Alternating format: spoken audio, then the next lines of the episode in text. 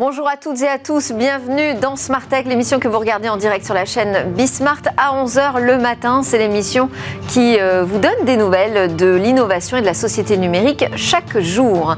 Aujourd'hui, on va commencer par euh, la guerre en Ukraine qui repose cette question sensible du chiffrement des communications pour se protéger des écoutes et du cyber-espionnage. Ce sera le sujet de l'interview avec mon invité qui est à distance, Renaud Gia, président de Tixeo. On l'écoutera dans quelques instants.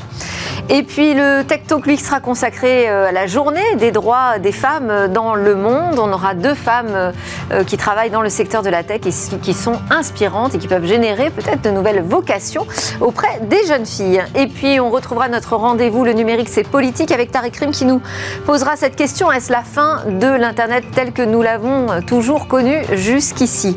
Et on conclura Smart Tech par une innovation qui pourrait bien se substituer à l'utilisation du plastique dans certains secteurs. Il s'agit d'un matériau de la nature et plus résistant que du Kevlar.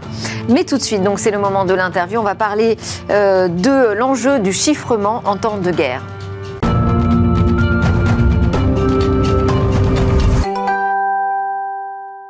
En temps de guerre, avec euh, la guerre en Ukraine, le chiffrement des communications euh, de bout en bout s'impose-t-il comme une protection vitale pour l'Europe? Et pourquoi cette question continue euh, de faire débat au sein des États? On en parle avec Renaud Gia qui est connecté avec nous par Skype. Bonjour. Vous êtes le président de Tixeo, c'est une solution de visioconférence française qui est sécurisée, notamment utilisée par l'Assemblée nationale ou encore le Sénat. déjà, première question qu'est-ce que ça engage de proposer euh, une messagerie chiffrée de bout en bout, donc qui euh, ne permet pas de euh, comprendre les échanges qui s'y font Et est-ce que les messageries telles que Signal, dont on parle beaucoup, ou encore Telegram, qui s'affichent déjà comme des outils chiffrés de bout en bout, le sont véritablement? Bah, écoutez, sur Signal et Telegram, je, pense que ce sont des outils qui sont sur lequel on a un niveau de confiance qui est quand même assez élevé. Euh, nous, en ce qui nous concerne, on est euh, chez Tixé, on est très focus sur la visioconférence, donc des visioconférences multipoints. Où nous, on va apporter vraiment une confidentialité avec du chiffrement de bout en bout pour, euh, pour toutes les réunions, les réunions importantes. Donc, on va garantir la confidentialité des échanges. Mais oui, aujourd'hui, des outils qui, qui, chiffrent de bout en bout et qui garantissent les communications, la confidentialité des communications existent et, il est important de les utiliser. Et quand je vous posais la question de qu'est-ce que ça engage, qu'est-ce que ça demande comme exigence particulière et pourquoi finalement toutes les solutions de messagerie ou de visioconférence ne le sont pas aujourd'hui chiffrées totalement euh, d'un utilisateur à un autre au moment où ils échangent ensemble? Ben, C'est une bonne question. Il faudrait vraiment que, euh, que j'allais dire, le, toutes les solutions de communication et cette capacité de chiffrement de bout en bout. Il faut savoir que, hormis ce contexte international, euh, le, chiffrement de bout en bout, c'est un, un garant, euh, c'est un outil qui va nous protéger contre l'espionnage industriel, par exemple. Euh, donc c'est, c'est un outil qui est vital pour nos entreprises qui sont, qui sont stratégiques. c'est un outil qui est vital pour qu'il n'y ait pas de fuite d'informations. Euh, c'est un outil qui est vital pour, euh, pour protéger nos, institutions, nos, opérateurs d'importance vitaux, nos OIV. C'est un, outil finalement qui est vital pour le tissu économique et, pour l'indépendance euh, de, notre société. Donc c'est vraiment quelque chose qui, hors contexte guerre qu'on a aujourd'hui, est, très important pour notre société. Et c'est vrai qu'il y a eu en France et en Europe un débat qui était qui était euh, certaines personnes veulent interdire le chiffrement de bout en bout. Voilà. Pour, pour des raisons qui, euh, qui, euh, qui ne sont pas bonnes. Soyons clairs, c'est c'est c'est ça, un mauvais choix. On va en parler justement de, de, de ce débat aujourd'hui autour du chiffrement. Vous dites que ce sont des raisons qui ne sont pas bonnes. L'un des arguments qui est avancé, c'est que ne permettre à personne en fait de pénétrer des, des, des communications, c'est aussi eh bien autoriser des échanges qui peuvent mettre en danger les États. Euh, et les citoyens, notamment la lutte contre le, terrorisme, euh, justifie ce type de prise de position contre le chiffrement des communications tout à fait, mais prenons l'exemple où tout simplement on interdit euh, le chiffrement de bout en bout. Donc nos entreprises françaises, européennes ne peuvent plus utiliser des outils de communication sécurisés. On se retrouverait dans la situation où finalement les méchants, les terroristes, utiliseraient euh, d'autres outils, ils auraient toujours accès à cette technologie. Et ce n'est pas parce que le chiffrement de bout en bout est interdit dans certains pays qu'il ne sera pas utilisé. Donc au final, euh, les terroristes utiliseront d'autres technologies euh, qui, font du chiffrement de bout en bout, et, et nos entreprises, on les rendra vulnérables à des fuites d'informations. Donc au final, on a plus à perdre qu'à y gagner d'interdire le chiffrement de bout en bout. Vous savez, aujourd'hui, en France, on a l'ANSI, euh, qui est promouvoir, qui promeut le, chiffrement de bout en bout, parce que c'est un outil de, défense et de protection qui est, fort. Et c'est vrai qu'il y a eu un vieux débat avec le ministère de l'Intérieur, où pour des raisons de terrorisme, certaines voix voulaient interdire le chiffrement de bout en bout. Mais il faut vraiment comprendre que si on l'interdit, en fait, l'usage fait par les méchants sera toujours là. Et, on, ne, fera que que, rendre vulnérables nos entreprises. Voilà, c'est ça qu'il faut comprendre. Oui, alors euh, ça complique quand même le travail des enquêteurs aussi au quotidien. Enfin, je ne suis pas là, moi je me fais l'avocat du diable pour vous faire avancer des arguments. Mais si je resitue euh, quand même ce, débat euh, dans l'actualité, donc avec le conflit Russie-Ukraine, un conflit européen, mondial, est-ce que ça, vous sentez, vous entendez que ça fait bouger les lignes aujourd'hui au sein des gouvernements? Bah, c'est sûr que là, on est dans un contexte international où euh, on a une guerre euh, juste à côté de, nous, hein, à, quelques milliers de kilomètres. Euh, on a des sanctions économiques contre la Russie fortes, donc on est on n'est pas dans une situation de guerre économique, mais on est dans une situation de tension économique très forte. Et puis on a une cyberguerre qui pour l'instant est très localisée en Ukraine, mais qui pourrait s'étendre sur toute l'Europe. Et là, clairement, je veux dire, nos institutions, nos, euh, euh, nos, entreprises stratégiques, euh, quand elles veulent communiquer avec leur homologue européen, elles ont besoin d'un outil sûr de communication. Imaginez s'il y a, dans ce contexte-là, des fuites d'informations. C'est des fuites d'informations qui pourraient avoir des conséquences assez dramatiques. Donc là, le, le, chiffrement est clé, mais attention, il faut que ces technologies de chiffrement, elles soient souveraines. Ça, c'est un autre aspect important. Parce que, euh, si vous voulez, la souveraineté d'une technologie de communication, euh, elle va apporter euh, de la confiance dans l'outil, elle va, elle va apporter une, disponibilité de la technologie en toutes circonstances, parce que ça, c'est la souveraineté technologique, c'est aussi l'indépendance technologique, c'est ne pas se reposer sur tel ou tel pays. et elle va apporter tout simplement une garantie qu'il n'y ait pas de backdoor dans l'outil de communication de tel ou tel État. Et donc, c'est très important d'utiliser des solutions chiffrées de bout en bout. Et c'est très important d'utiliser des solutions souveraines. Alors, qu'est-ce que ça veut dire des solutions souveraines? Où, sont aujourd'hui les, puissances euh, numériques sur le chiffrement? Ben, Les puissances numériques, chaque pays, heureusement, a ses technologies. Nous, en France, on fait partie euh, des outils euh, technologiques souverains, puisqu'on est une entreprise de 100% française, avec que des ingénieurs en France, et on travaille, pour nous, c'est quelque chose de très important, la souveraineté nationale, mais aussi européenne. Hein. Euh, je pense que c'est important. Il y en a qui disent que la souveraineté européenne n'existe pas. Il faut qu'elle existe. Euh, aujourd'hui, clairement, en Europe, on est trop dépendant, euh, tant sur le hardware par la Chine, tant sur le software des États-Unis. Et ça, c'est quand même un risque. Les États-Unis, c'est nos alliés, je vais dire à l'OTAN, mais sur les aspects économiques, voilà, ils, sont, ils, ont une certaine agressivité. Donc, voilà, je pense qu'il faut, il faut, il faut préserver la confidentialité de nos communications. C'est vraiment fondamental. Fondamental dans le contexte euh, international qui, euh, qui, qui est ce qui est. Oui, parce qu'on parle beaucoup euh, de cyberattaques, j'allais dire au sens classique du terme, hein, mais on sait aussi que les piratages qui viennent de Russie sont souvent de l'ordre du cyberespionnage ou des écoutes traditionnelles finalement. Bah, bien sûr, nous, euh, Tixeo, euh, on, protège les, réunions, les vidéoconférences de nos clients. Mais aujourd'hui, ce qui se dit dans une visioconférence, vous ne pouvez pas vous imaginer les, informations stratégiques qui peuvent s'échanger. C'est des CODIR, c'est des comités de direction. Donc c'est voilà, c'est des réunions d'entreprises moyennes ou plus grandes qui se disent. C'est des réunions R&D avec des ingénieurs qui travaillent sur des nouveaux produits, des mmh. nouvelles solutions avec des informations toujours fraîches et stratégiques. C'est euh, des réunions commerciales avec des, on détermine les futures stratégies commerciales des entreprises. Euh, bref, c'est ce qui se dit aujourd'hui dans une visio, c'est vraiment des informations qu'il faut absolument protéger parce que c'est c'est notre avenir en définitive. Aujourd'hui, voilà, c'est des informations qu'il faut protéger. Et ça, il y a quelques années, on n'avait pas du tout conscience de ces enjeux-là. Euh, avec le Covid, ces enjeux de confidentialité, ils ont, euh, ils sont, euh, ils ont commencé à apparaître dans l'esprit des gens, comme quoi il fallait faire attention dans les visuels à ce qu'on disait. Est-ce que l'outil visio il est sûr?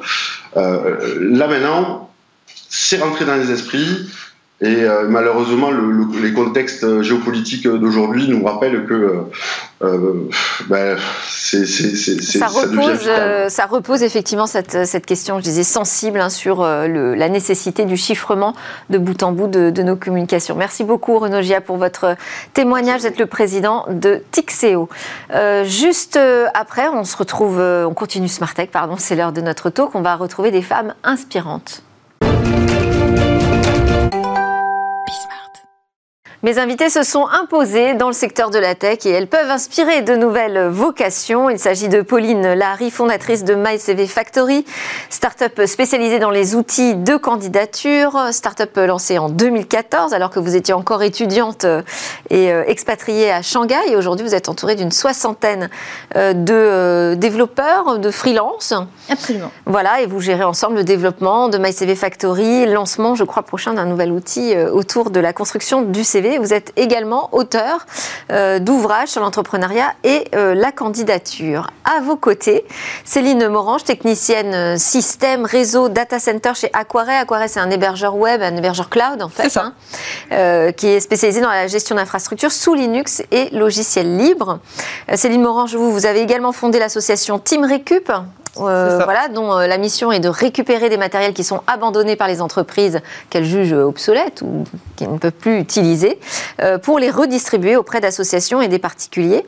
Et bah, vous possédez aussi une large communauté sur Twitter qui vous suit, avec qui vous parlez de votre métier et aussi de votre passion sur le rétro-informatique. Alors, je voulais déjà vous faire réagir à l'information du jour. C'est la journée des droits des femmes internationales, journée internationale. L'info du jour, c'est 15 Tech que vous connaissez sans doute, qui lance officiellement le Gender Score. Alors c'est un outil de mesure euh, d'inclusion en entreprise, c'est un test gratuit, en fait un petit questionnaire euh, qu'on remplit en 10-15 minutes pour aider les entreprises à déterminer où elles en sont euh, sur justement l'inclusion et la mixité. Il y a quatre critères qui permettent de voir à quel stade en est l'entreprise, l'équilibre entre vie professionnelle et vie privée, l'égalité salariale, le parcours professionnel équitable et les actions menées en entreprise sur la diversité.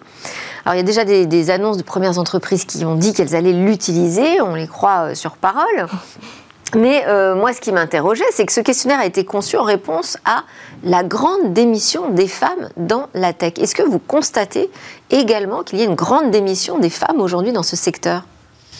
Eh ben, c'est clair que euh, j'avais lu justement une étude là-dessus, euh, qu'une femme sur deux démissionne dans la tech après 8 ans euh, de loyaux services à cause de biais dans leur processus de recrutement. Pour ces raisons-là pour, une mauvaise intégration de, cette mixité. La discrimination, l'inégalité salariale et aussi l'équilibre vie pro-vie perso qui n'est pas, qui n'est pas tenable sur du long terme en fait.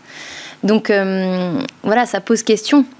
Effectivement, un gender score euh, pourquoi pas en fait euh, si, euh, si on va dans le bon sens, si derrière il y aura donc des actions positives qui vont faire en sorte que les femmes pourront rester sur du long terme, c'est très bien. Et si ça promeut l'égalité salariale, tant mieux.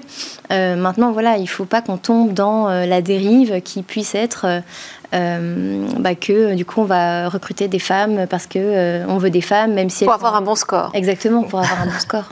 Votre réaction là-dessus sur la grande démission des femmes dans la tech, est-ce que vous constatez ça aussi C'est difficile de tenir longtemps dans le secteur quand on est une femme ça peut être parfois compliqué, effectivement, parce que les inégalités, parce que le sentiment général du travail par rapport à un homme, ça peut être très différent. Moi, je le ressens pas particulièrement personnellement. Mais après, je rejoins ce qu'elle a dit, c'est qu'après, euh, ce genre de score qu'on peut avoir de, ça peut dévier sur euh, il faut avoir 50% de femmes et on va recruter des femmes parce que c'est des femmes et pas parce que c'est les compétences. C'est le genre de dérive où il faut pas tomber dedans. Oui, alors quand même, hein, les critères qui sont donnés, c'est pas juste un score sur euh, la mixité, hein, c'est vraiment justement sur comment on fait en sorte euh, de particulièrement bien intégrer cette, cette mixité. C'est un peu plus sensible, mais c'est vrai que c'est plutôt des entreprises a priori qui sont déjà engagées dans ce processus qui vont se prêter au jeu. Vous avez cité des chiffres, il y a 25% de femmes aujourd'hui aujourd'hui dans le secteur de la tech. Ouais. On s'en félicite ou pas? On aimerait que ce soit plus, c'est sûr. Maintenant, euh, c'est ce que je disais à Cécile tout à l'heure euh, en, aparté, c'est que nous, on travaille avec beaucoup d'écoles, beaucoup d'écoles d'informatique, du numérique, euh, et en fait, il y a assez peu de femmes. Et d'ailleurs, bah, Cécile pourra rebondir, elle était la seule, la seule fille, de, la seule femme de son école, mm. donc de sa classe alors vous sortez à peine hein, finalement du. Je suis encore en études en plus. Et ben alors voilà, donc on n'en est même pas sorti. Donc vous allez pouvoir euh, nous partager euh, euh, votre sentiment sur la façon dont aujourd'hui l'éducation nationale fait la promotion de ces métiers de l'informatique. Elle le fait pas. Pas, d'accord. On a vu des choses avancées quand même. Hein. Il y a des passeports numériques, il y a quelques petits examens. Il y a le concours PIX aussi qui permet d'évaluer ses aptitudes avec l'informatique. Bon, pour vous, vous dites non, tout ça c'est rien bah, Il y a déjà le nouveau programme euh, de, de, lycée où ils ont intégré la NSI, donc c'est tout ce qui est euh, sciences du numérique et de l'information. Mais euh, pour moi, le plus important, c'est d'éduquer des petits, enfin petits, au collège du moins, d'éduquer au métier de l'informatique, qu'est-ce qu'ils sont réellement, parce qu'aujourd'hui, quelqu'un qui ne fait pas la technique ne sait pas qu'est-ce que c'est le métier de l'informatique, qu'est-ce que c'est un métier de réseau, de technicien réseau, de technicien système, de développeur, personne ne sait ça à part si on est dans le métier. Et en fait, le but pour moi, c'est ce qui serait bien, c'est que dès le collège, on on apprend, on forme à ces métiers, quels sont réellement ces métiers-là. Comment vous l'avez découvert, vous, justement, ce métier? Alors moi, je suis tombée dedans avec les jeux vidéo. je suis tombée dans le métier et puis j'ai appris à monter des serveurs de, jeux vidéo toute seule. Et puis bah, petit à petit, ça c'est devenu ma passion et je suis tombée dedans. Et ça, dans le secteur du jeu vidéo, parfois aussi on raconte qu'on a des problèmes quand on est une femme, euh, qu'on veut jouer au sein d'équipes, euh, on se masque sous des, des pseudos masculins. C'est vrai, c'est vrai, mais moi je pense que le mieux à faire c'est s'affirmer et se montrer qu'en tant que femme et assumer qu'on est femme. Quoi. Il n'y a pas besoin de se cacher. Il ne faut pas se cacher surtout. Euh, on a aussi un problème de plafond de verre. Hein. Il n'y a pas que dans la tech d'ailleurs, ça s'est un petit peu généralisé. Peu de femmes finalement accèdent au poste de direction. Oui, c'est un, c'est un souci.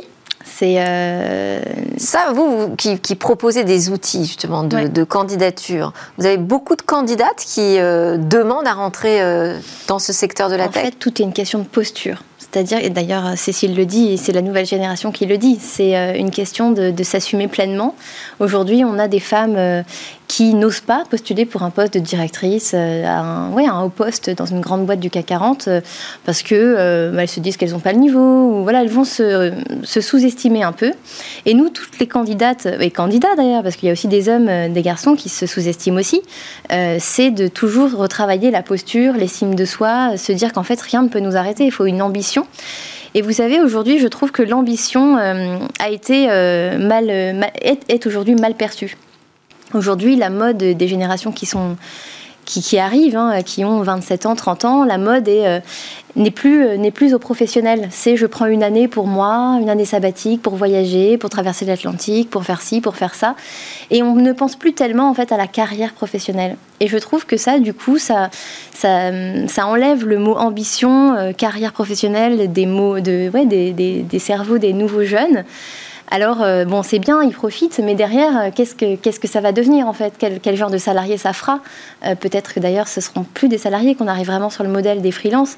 Et donc, voilà, ce côté ambition. Vous savez dire qui on va retrouver au poste de décisionnel finalement. Exactement, qui on va retrouver sur ces postes-là? Ben voilà, nous en tout cas, sur les candidats et candidates qu'on accompagne, on travaille sur cette posture, sur cette ambition qu'il faut continuer quand même d'avoir pour assurer aussi euh, sa vie future, euh, pouvoir s'épanouir aussi pleinement au travail et, chez soi. Quand vous disiez qu'on connaît mal finalement les métiers du numérique, où on le découvre un peu comme ça sur le tas, c'est le cas dans plein de secteurs finalement. Hein. L'école est peu en prise avec le marché professionnel, mais comme ça, de l'extérieur, on se dit quand même c'est un secteur où il y a énormément de débouchés. Est-ce que vous confirmez c'est très facile de trouver un job aujourd'hui dans la tech? Du moment qu'on est motivé et qu'on a envie de d'apprendre et de continuer à apprendre même après les études, c'est facile à trouver de, un métier dans l'informatique. Plus facile que euh, vos amis IS et IES qui ont cherché dans d'autres secteurs? Ça dépend après quel métier exactement, mais globalement, l'informatique, ça recrute plutôt pas mal. Et avec un salaire aussi plus intéressant, peut-être? Aussi, oui. D'accord, donc c'est plutôt encourageant. Est-ce que vous menez, vous, des, missions? Je disais que sur Twitter, vous étiez plutôt euh, friande de partage euh, sur euh, votre, votre activité de ça. Est-ce que vous menez des, des, actions peut-être auprès de jeunes au collège? Est-ce que vous allez les voir, leur parler? J'ai déjà fait des, des conférences pour, pour l'association ProLogin, où des, ils accueillent des filles entre 14 et 18 ans pour faire un stage de code donc apprendre à développer. Et donc du coup, j'ai présenté un petit peu le métier plus côté technique avec euh, comment fonctionne un data center, les serveurs, plus le côté technique par rapport à, au dev. Et c'est une expérience euh, franchement pas mal. Et, justement, quelles questions elle vous pose? Euh, généralement, comment ça Quoi les grandes interrogations? Comment se passe ma journée Est-ce qu'un data center ça fait du bruit Que des questions Mais en fait, on ne sait pas tant qu'on n'est jamais allé dans un, data center. On sait pas Et elle ne pose pas la question justement du relationnel, de comment ça se passe quand on est une fille Étonnamment, non. Ils n'ont jamais posé ce genre de questions. Donc ça veut dire que les choses sont plutôt euh, bien parties, je dirais, euh, sur la, sur la prochaine génération.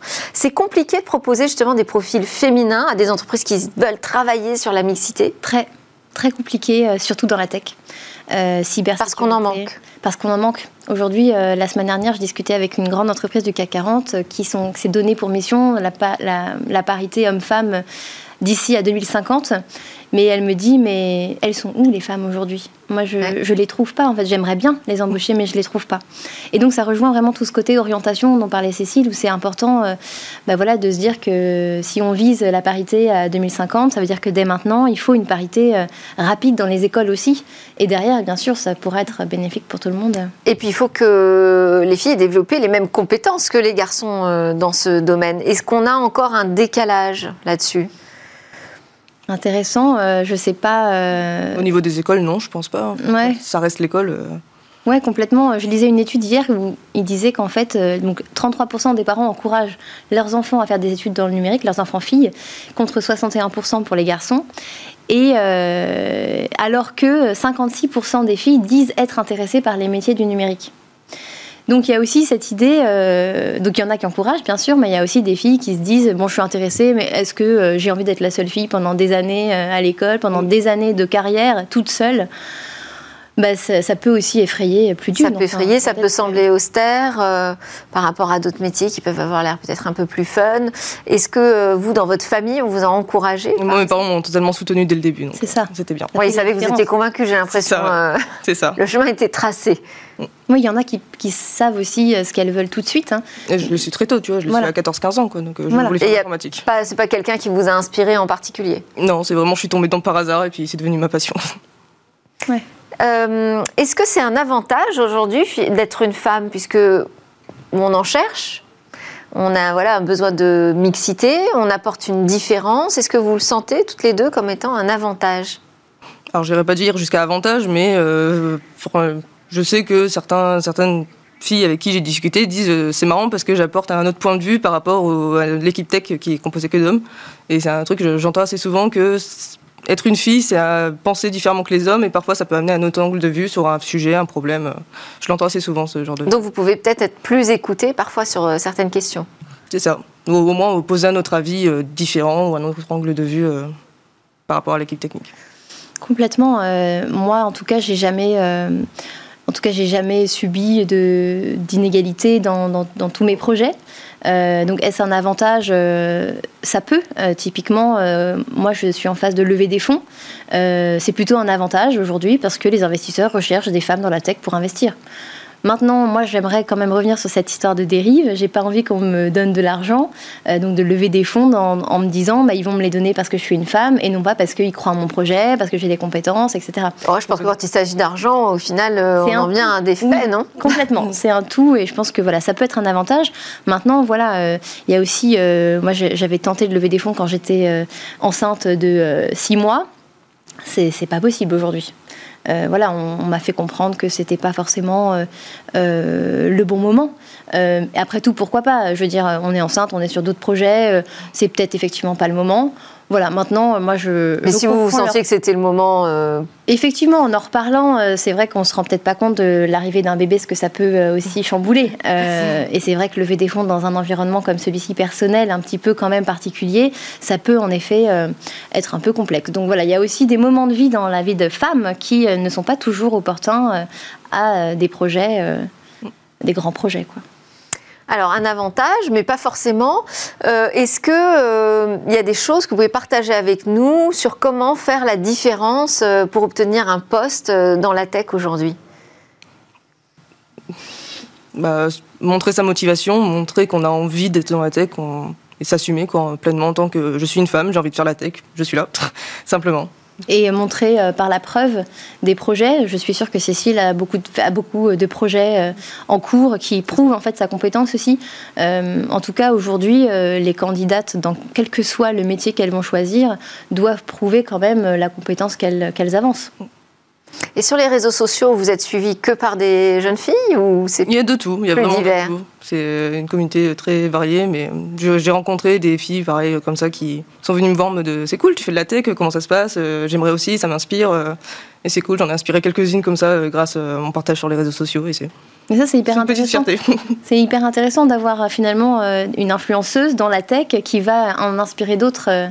C'est hyper, c'est hyper bien. Ah bah oui, c'est un, un, travail énorme que vous, que vous faites. Euh, vous, vous avez lancé votre propre... D'ailleurs, j'ai dit, euh, j'ai dit que vous étiez encore étudiante au moment où vous êtes lancée de ça. Peut-être que vous pouvez nous raconter un peu votre parcours, les difficultés que vous avez rencontrées mm. euh, et qu'est-ce qui vous a permis de devenir finalement aujourd'hui une chef d'entreprise? Complètement. Et d'ailleurs, c'est intéressant parce que j'ai créé MyCV Factory euh, pour m'employer au démarrage. Parce que moi, j'ai toujours voulu habiter à l'étranger. J'ai rencontré mon mari à Shanghai et il a été euh, expatrié ensuite à Pékin. Et en fait, l'idée pour moi, c'était de, comme j'avais pas forcément trouvé de travail qui me plaisait, je me suis dit, bah tiens, je vais euh, monter ma structure, je vais pouvoir le suivre partout où on ira parce que notre projet, c'était de déménager tous les trois ans. et donc, je vais pouvoir m'adapter comme ça et être autonome, etc. Donc, c'est en fait, le, le projet s'est lancé comme ça. J'ai donc créé MyCV Factory euh, de Pékin et puis euh, on a vécu trois ans là-bas. On est revenu en France ensuite. Euh, il se trouve qu'on a eu deux enfants après, donc on est resté quand même un peu plus longtemps à Suresnes que trois ans. Mais voilà, l'idée au démarrage, c'est quand même aussi pour satisfaire un besoin de vie perso, vie pro. Euh, d'entrée de jeu qui a, qui a fait naître MyCV Factory. Et aujourd'hui encore, MyCV Factory, c'est aussi une entreprise voilà, qui, qui est en croissance, qui se passe bien, qui marche bien, mais qui permet un équilibre vie pro et vie perso. Et c'est aussi pour ça, je pense, que ça tient sur le long terme. C'est parce que euh, c'est une harmonie, c'est un tout aussi qui, qui fait que ça fonctionne. Et vous avez beaucoup de femmes dans votre entreprise? Alors, euh, on n'a que des femmes. D'accord. Honnêtement, c'est un hasard. C'est un hasard complet. il se trouve qu'aujourd'hui, il y a Sept personnes qui travaillent avec moi au quotidien, ce sont sept femmes euh, qui ont fait le choix d'une vie justement euh, en équilibre vie pro, vie perso. Elles travaillent pas le mercredi, elles finissent à 16h. Il y a plein d'avantages finalement à travailler pour son compte aussi avec MyCV Factory. Après, notre équipe tech, on a deux personnes, deux femmes qui gèrent le projet tech et par contre les développeurs sont des hommes. Ah, ah voilà la faille quand même dans le, dans le système. Mais les deux, gestions, les deux gestionnaires de projet, Product Owner et la, vraiment la chef de projet Tech, et ce sont deux femmes. Et au niveau des études, donc on disait euh, collège, lycée, euh, il ne se passe pas grand-chose autour de l'informatique. En tout cas, c'est pas suffisant pour euh, créer des vocations. Après, quand on passe après le bac, est-ce que là, les jeunes filles sont les bienvenues? Alors, bien sûr, elles sont les bienvenues. Le problème, c'est qu'elles ne viennent pas parce qu'elles ne savent déjà pas que les formations existent, pour commencer. Euh, puis, je pense qu'il y a aussi un, effet de est-ce que j'ai ma place euh, dans cette formation euh, quand un, exemple typique c'est je vais faire les portes ouvertes je vais voir les salons de l'informatique il n'y a que des hommes qui présentent hmm. Alors, est-ce que finalement, je suis la bienvenue avec une armée d'hommes qui sont en train de me présenter l'informatique Et quand on est encore adolescente et qu'on n'ose pas forcément pousser les portes, c'est pas évident. Ça fait peur. Je comprends, ça fait peur, clairement. Mais après, bien sûr, les femmes sont bienvenues dans l'informatique. Euh, moi, ma scolarité s'est toujours super bien passée. J'ai jamais eu d'ennui. Euh, les hommes m'ont toujours aussi bien accueilli. Et puis voilà. Et votre avis sur les quotas alors? Parce que je vous ai entendu dire attention, il y a des dérives, il ne faut pas s'imposer de prendre des femmes. Donc pour vous, c'est pas un bon outil ça aujourd'hui pour, augmenter la présence féminine? les, quotas pour moi, c'est euh, une très très mauvaise idée pour moi, c'est prendre des femmes parce qu'elles sont femmes, et justement, c'est faire l'effet complètement inverse de finalement, je prends une femme parce qu'elle c'est une femme, et pas forcément parce qu'elle est compétente et du coup la femme va dire ouais mais en fait bah ils s'en foutent de mes compétences mm. je suis une femme et c'est tout et en fait ça va faire complètement à terme l'effet inverse de ce qu'on voudrait en fait finalement je pense Ouais, Donc c'est pas un bon levier. Je partage cet avis.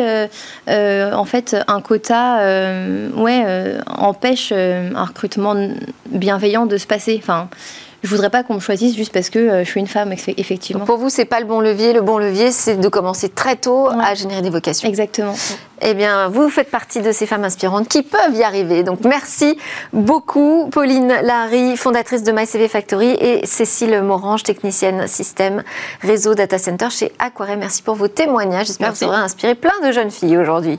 On se retrouve juste après la pause dans Smart Tech. On va parler du numérique, c'est politique, et peut-être de la fin d'un Internet euh, qu'on a connu jusqu'ici.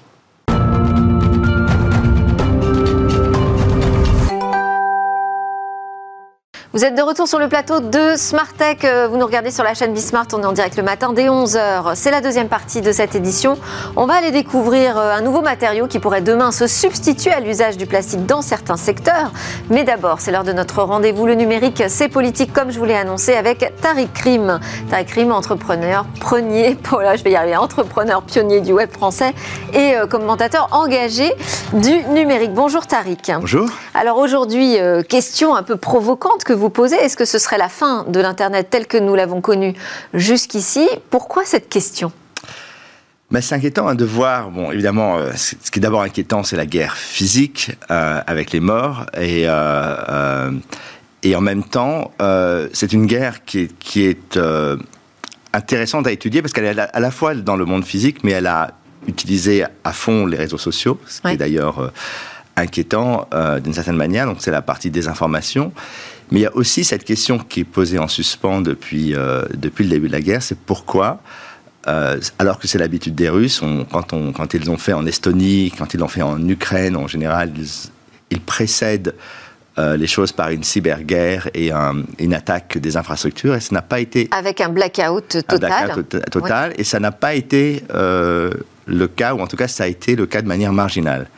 Et puis à côté de ça, donc dans cet élan de solidarité des pays, et cette, euh, ces sanctions économiques, l'Internet, pour la première fois, en fait, est sanctionné de manière très dure. Et, donc, c'est intéressant. Et ce qui m'intéressait, justement, dans le cadre de cette chronique, c'est de voir qu'est-ce que ça implique. Et puis, qu'est-ce que ça pourrait impliquer pour nous Parce que, je le rappelle, tout ce qu'on fait à la Russie aujourd'hui quelqu'un, un successeur peut-être de Biden, pourrait très bien le faire à l'Europe, l'appliquer à l'Europe. Quand vous parlez euh, de sanctions, de décisions qui, ont été prises, on peut peut-être rappeler ce qui s'est passé du côté russe avec Internet et du côté, on va dire, euh, occidental. Oui, alors, alors euh, avant de venir précisément sur ça, je pense que ce qui est important de, de se dire, c'est que depuis les années 2000, depuis 2001, on parle de ce qu'on appelle le splinternet, le jour où l'Internet va se séparer, alors essentiellement le bloc chinois et de l'autre côté le bloc occidental. Et la Russie, d'une certaine manière, a toujours été faisait partie de ce bloc euh, occidental. Et, ce qui est en train de se passer, effectivement, c'est que au niveau international, alors on a commencé par bloquer les sites, les sites euh, officiels, on a euh, également l'ensemble des big tech, et on le voit, mais il n'y a pas que les big tech, il y a aussi les, moyens financiers. On s'est retrouvé dans le métro de, euh, de Moscou sans la possibilité d'utiliser son iPhone pour payer. Euh, Apple a décidé d'arrêter. D'ailleurs, il y a une blague qui circule en ce moment sur les réseaux, euh, qui n'est pas vraiment une blague en Russie, qui se dit attention de ne pas faire tomber votre iPhone, parce que si vous le cassez, il n'y a plus de pièces de rechange. Donc on est vraiment rentré dans un système d'autarcie où on voit aussi le pouvoir de ces grandes plateformes.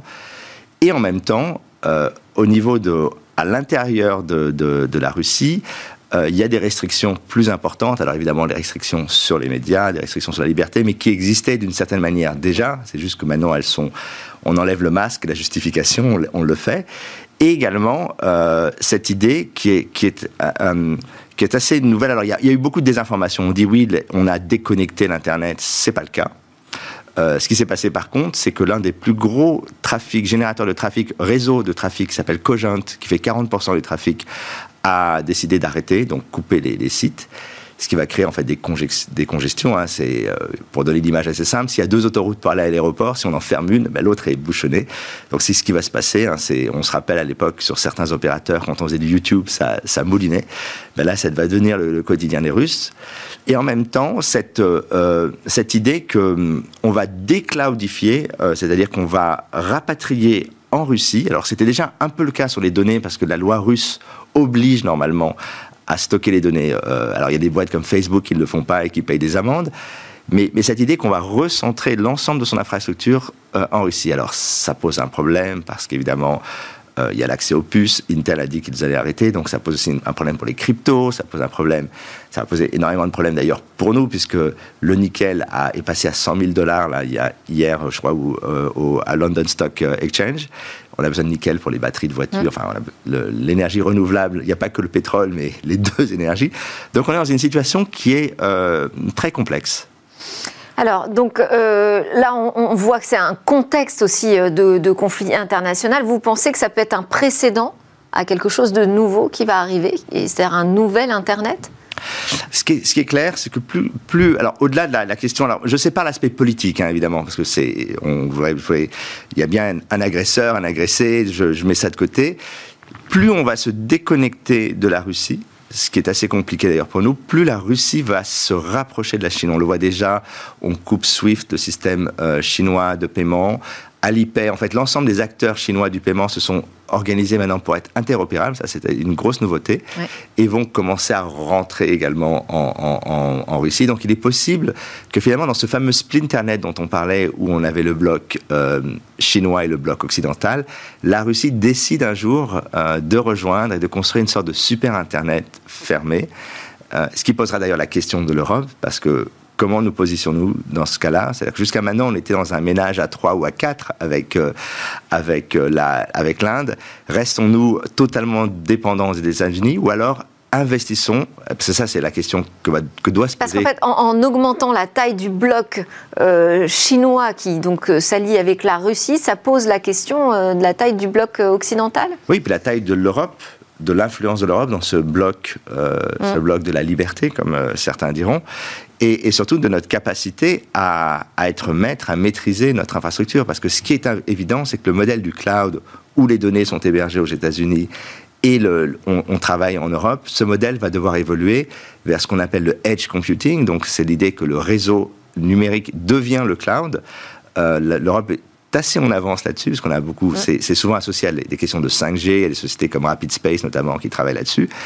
Et, donc, il va falloir réinventer ce modèle. Et la question qui se pose, évidemment, celle de l'Internet ouverte et gratuite, c'est comment fait-on dans un monde où les réseaux physiques euh, traduisent, parce que fondamentalement, ils vont traduire une réalité politique, comment fait-on pour s'assurer que quand même on ne bloque pas tout et qu'on ne revienne pas à deux blocs qui se détestent, qui se regardent en chien de faïence, qui sont attaquables l'un et l'autre.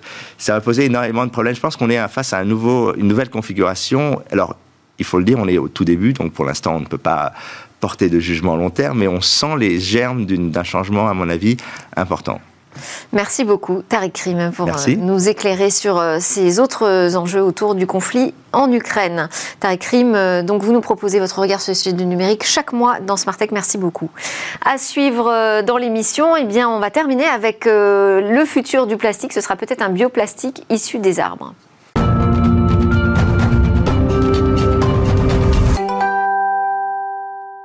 Et demain, c'est donc notre Zoom quotidien sur une innovation. Bonjour Cécilia. Bonjour Delphine. Aujourd'hui, vous allez nous présenter une nouvelle alternative au plastique. Oui, c'est vrai. Celle-ci, elle nous vient du MIT. Ils ont réussi à, à fabriquer un matériau euh, issu de la nature et aussi résistant a priori que du Kevlar. Alors quand je dis issu de la nature, je veux dire précisément des arbres, des plantes. Alors souvent quand on pense à un arbre, on pense que sa partie la plus solide, ben, ça va être son tronc ou alors ça va être ses racines, mais en réalité, ce sont ses fibres à l'intérieur de cet arbre. À l'intérieur du bois, il y a ce qu'on appelle des fibres de cellulose. En fait, euh, c'est le polymère le plus abondant dans la nature. On le trouve dans les arbres, on le trouve euh, dans les plantes et dans les algues. Et dans chaque fibre, eh bien, on trouve ce qu'on appelle des nanocristaux de cellulose, pardon, ou alors du CNC. Et c'est cet ingrédient magique euh, qui intéresse aujourd'hui les chercheurs euh, du MIT parce que ces nanocristaux, ils sont disposés euh, de telle sorte, le modèle de cristal est disposé de telle sorte qu'il apporte une extrêmement grande résistance. à l'échelle nanométrique, les CNN sont plus forts, donc je le disais, et plus rigides que le Kevlar. Et comment les chercheurs ont-ils transformé ces nanocristaux en morceaux de bioplastique? Alors il y a une partie un peu secrète. Hein. Ils ont réussi à extraire ces CNN en, en forme de billes de cellulose. Alors On ne sait pas exactement comment. A priori, ça, augure de bonnes choses. Ça veut dire qu'un brevet peut-être sera en, préparation parce que ça reste secret pour l'instant. Ce qu'on sait, c'est qu'une fois qu'ils avaient ces billes, ils ont mélangé ça avec un polymère synthétique. L'objectif, c'était évidemment d'en faire une préparation assez agile pour être extrudé, par exemple, dans une bio-imprimante. Il fallait pour ça trouver euh, le bon mélange. Ici, 60% au minimum de la composition de ce polymère est faite de ces CNC, euh, ces, ces, billes de cellulose, euh, et le reste est donc en polymère synthétique. Et le résultat? Et le résultat, c'est assez efficace. En fait, ça crée une structure qui est assez impressionnante. Ça rappelle un peu le nacre. C'est une microstructure de briques et de mortier comme ça, donc qui rappelle le nacre qu'on va trouver dans les coquillages, hein, tout simplement. Et donc, ça fonctionne. C'est plus résistant que la plupart des os qu'on peut trouver aujourd'hui dans le corps humain ou dans le monde animal, et donc aussi la plupart des aluminiums. Donc, ça fonctionne assez bien. Alors, est-ce qu'on a de premiers objets qui ont été créés dans ce biomatériau? Oui, vous l'avez peut-être reconnu. Le premier objet, euh, c'est euh, un, bio-implant. Donc, ça ressemble à la forme d'une dent. L'idée, c'est de montrer qu'on pourra utiliser ce matériau biosourcé pour euh, les êtres humains dans le domaine de la santé. Mais évidemment, il y a d'autres possibilités. On pourrait aller beaucoup plus loin grâce à cette résistance-là, on peut aller dans l'industrialisation, dans l'industrie, tous ceux qui ont besoin d'utiliser euh, du plastique pour le transformer en objet, ils pourraient utiliser cette solution. Mais évidemment, il faudrait changer un petit peu le, procédé parce que là, on part d'un polymère. Pourquoi pas transformer ça en bobine euh, de fil pour être euh, utilisé à l'échelle industrielle? Ça semble a priori indispensable. Et puis, il faut connaître les propriétés. Est-ce que ce sera suffisamment etc. Enfin, il y a encore beaucoup de recherches à faire pour étendre les secteurs. Alors, euh, je disais que c'était une nouvelle alternative que vous nous présentiez euh, au, plastique. Donc, il y a beaucoup d'autres solutions aujourd'hui, beaucoup de travail euh, sur ce sujet du côté des, labos? Oui, parce que la semaine dernière, par exemple, on a vu cette molécule, cette bactérie qui, qui, est issue de la nature, qui vient de la mer à Brest, qui a été utilisée pour être pour un matériau biosourcé. très vite, je vais vous présenter sur ce plateau une nouvelle solution qui est là pas forcément un biomatériau pour remplacer le plastique, mais plutôt une nouvelle solution pour utiliser les matériaux déjà existants, comme le bois ou le carton. L'idée, c'est de donner des propriétés aussi efficaces à ces objets qu'au plastique, c'est-à-dire être hydrophobe, être résistante, être malléable Évidemment, tous ces projets qui succèdent sur notre plateau, on les voit, mais il faut qu'elles passent le cap de l'industrialisation, et ça, c'est pas demain la veille. Un chiffre quand même pour conclure. Alors vraiment, un chiffre. 4,5 millions de déchets plastiques sont produits chaque année en France. Merci beaucoup, Cécilia Sévry. C'était Smartech. Merci à tous de nous avoir suivis. Euh, continuez nous suivre d'ailleurs sur les réseaux sociaux, en podcast et à la télé sur la chaîne Bismart. À demain.